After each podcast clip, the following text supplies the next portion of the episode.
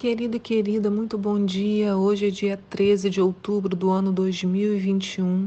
Aqui é a pastora Nícia e eu convido você nesta quarta-feira a meditar junto comigo na palavra de Deus.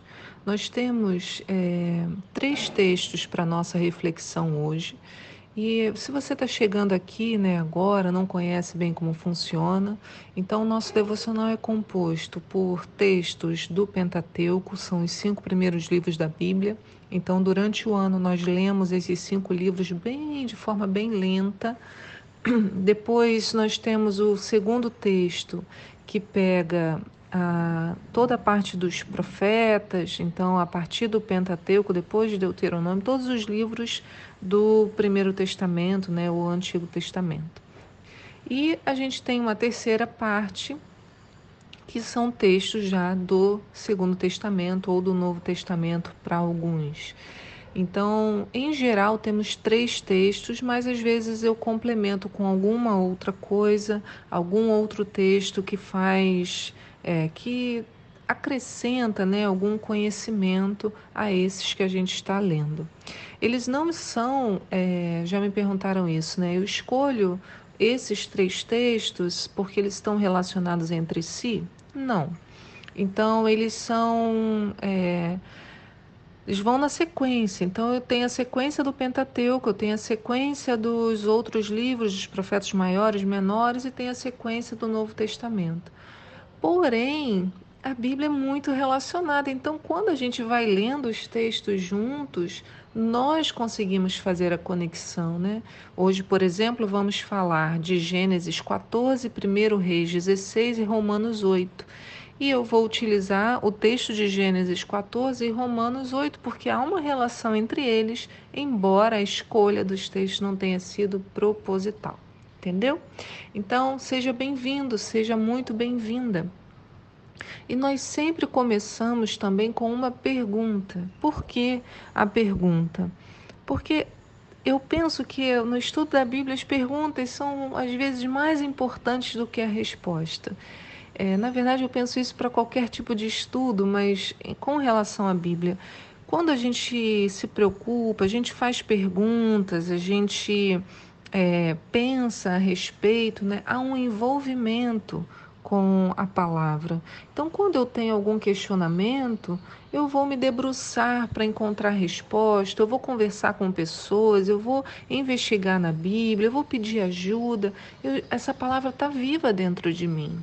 Quando eu não me envolvo, não, eu não tenho nenhuma dúvida sobre aquilo, né? Porque eu não, nem prestei muita atenção. Então, eu convido você sempre quando ouvir a pergunta, dá uma pausinha e pensa sobre ela, né? Poxa, que será? Será que é, o que, que a Anícia quis dizer com isso?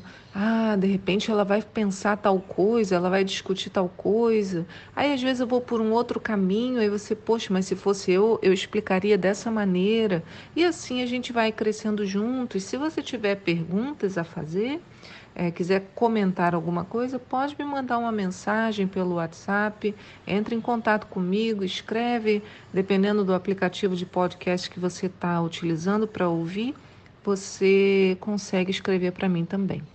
Então, vamos à pergunta de hoje. Desde quando encontramos a lei e a graça na Bíblia? Então, desde quando encontramos a lei e a graça na Bíblia? Em geral, a gente divide, a lei está lá no Primeiro Testamento, no Antigo Testamento, a graça veio com Jesus no Novo Testamento. Hoje a gente vai conversar um pouco sobre isso. O devocional, em Gênesis 14, nós encontramos Ló em apuros. Ló, sobrinho de Abraão, havia saído da sua terra. Nós falamos isso no devocional de ontem, se eu não me engano. Ele e Abraão, né, os rebanhos cresceram muito, eles entram ali numa. Os pastores entram, né, os pastores de cada um dos grupos entram numa disputa, então eles decidem se separar, não dava mais para conviver todos na mesma região, e Ló escolhe uma terra, vai parar na terra próxima de Sodoma e Gomorra, vai morar lá. Mas é o que acontece em Gênesis 14 é que ele havia sido capturado durante uma das batalhas entre antigos reis daquela terra.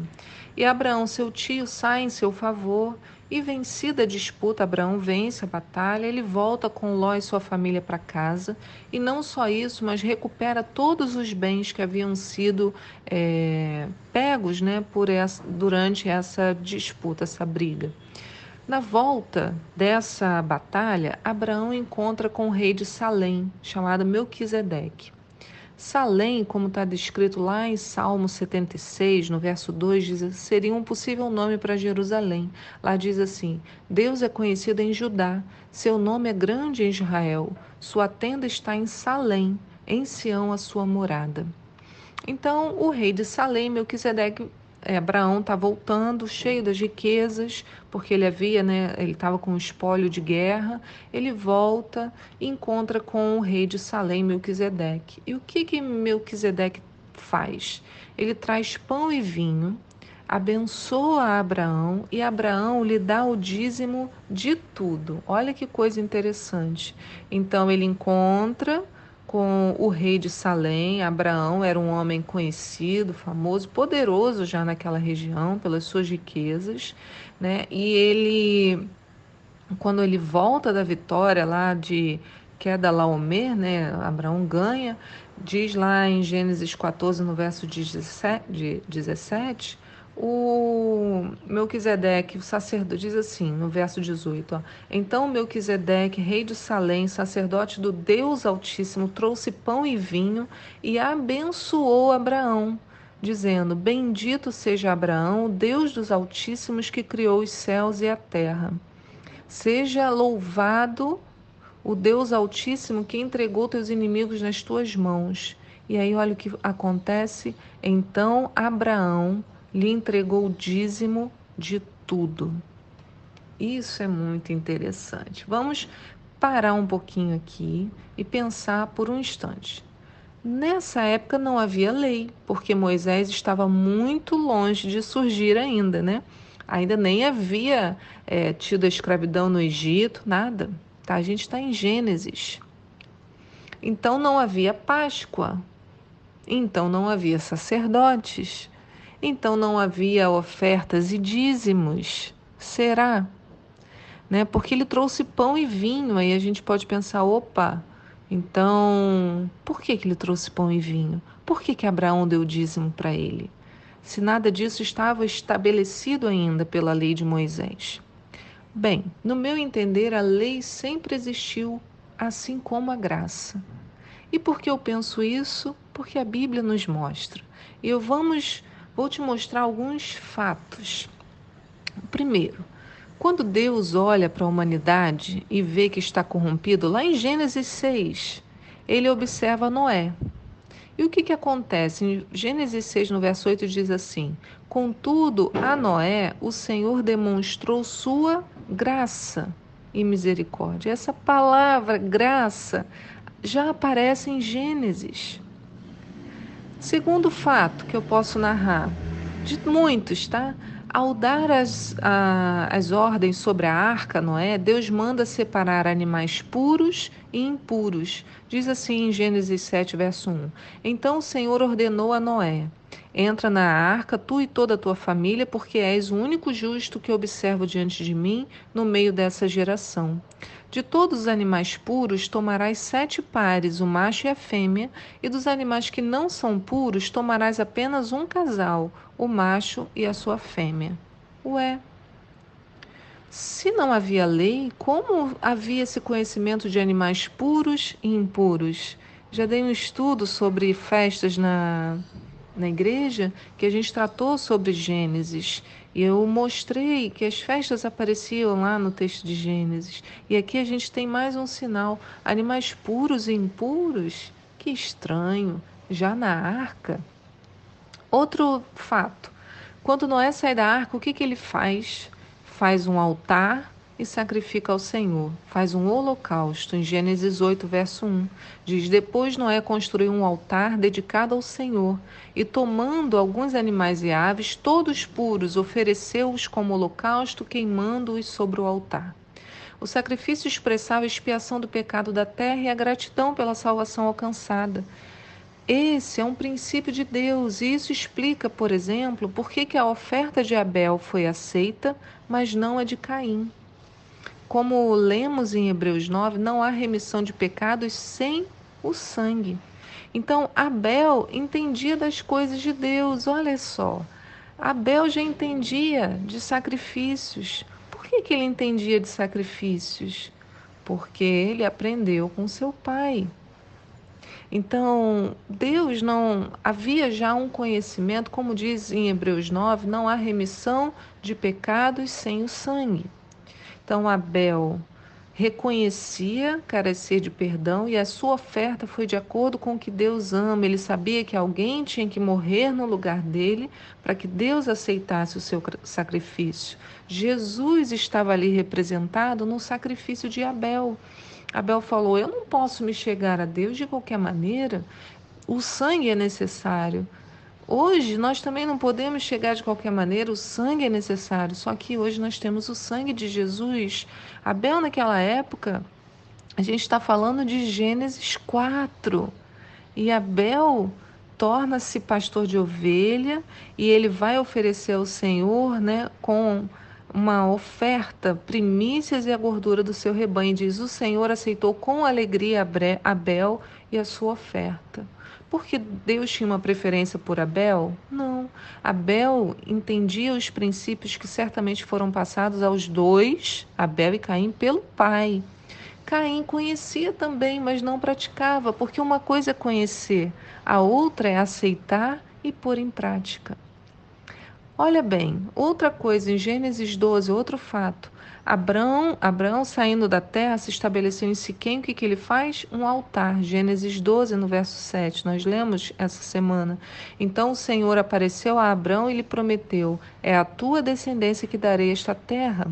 E Abraão construiu ali um altar dedicado ao Senhor, porque ali o Senhor havia aparecido e falado com ele. Altar.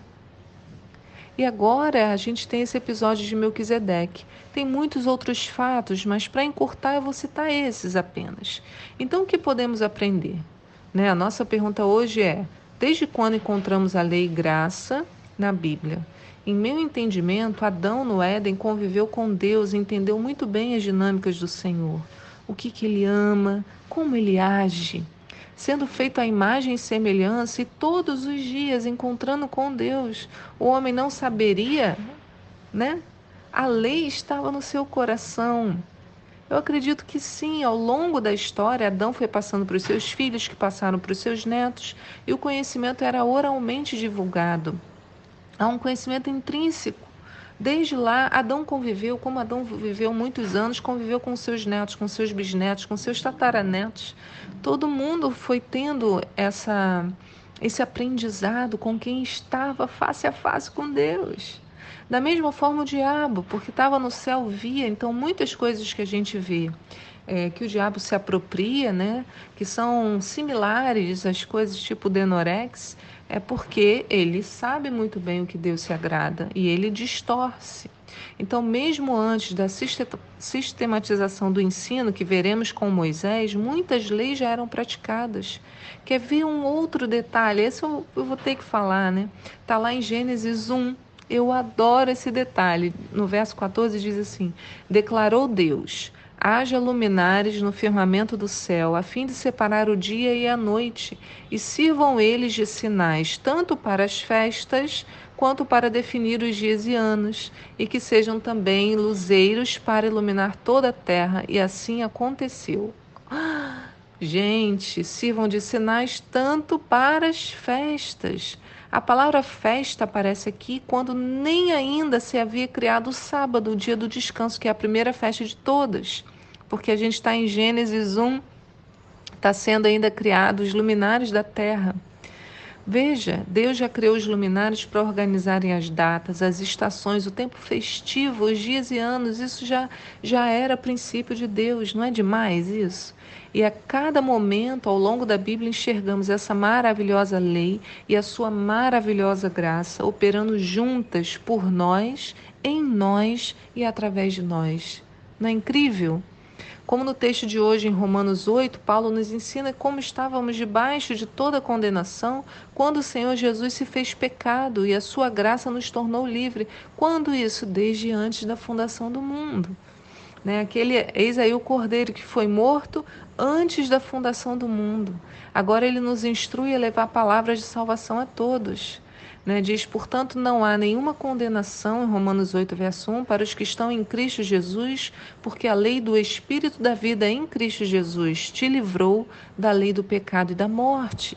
Porquanto aquilo que a lei fora incapaz de realizar por estar enfraquecida pela natureza pecaminosa, nós, Deus o fez, enviando seu próprio Filho a semelhança do ser humano pecador como oferta pelo pecado, e assim condenou o pecado na carne, para que a justa exigência da lei se cumprisse em nós, que não andamos segundo a natureza carnal, mas segundo o Espírito.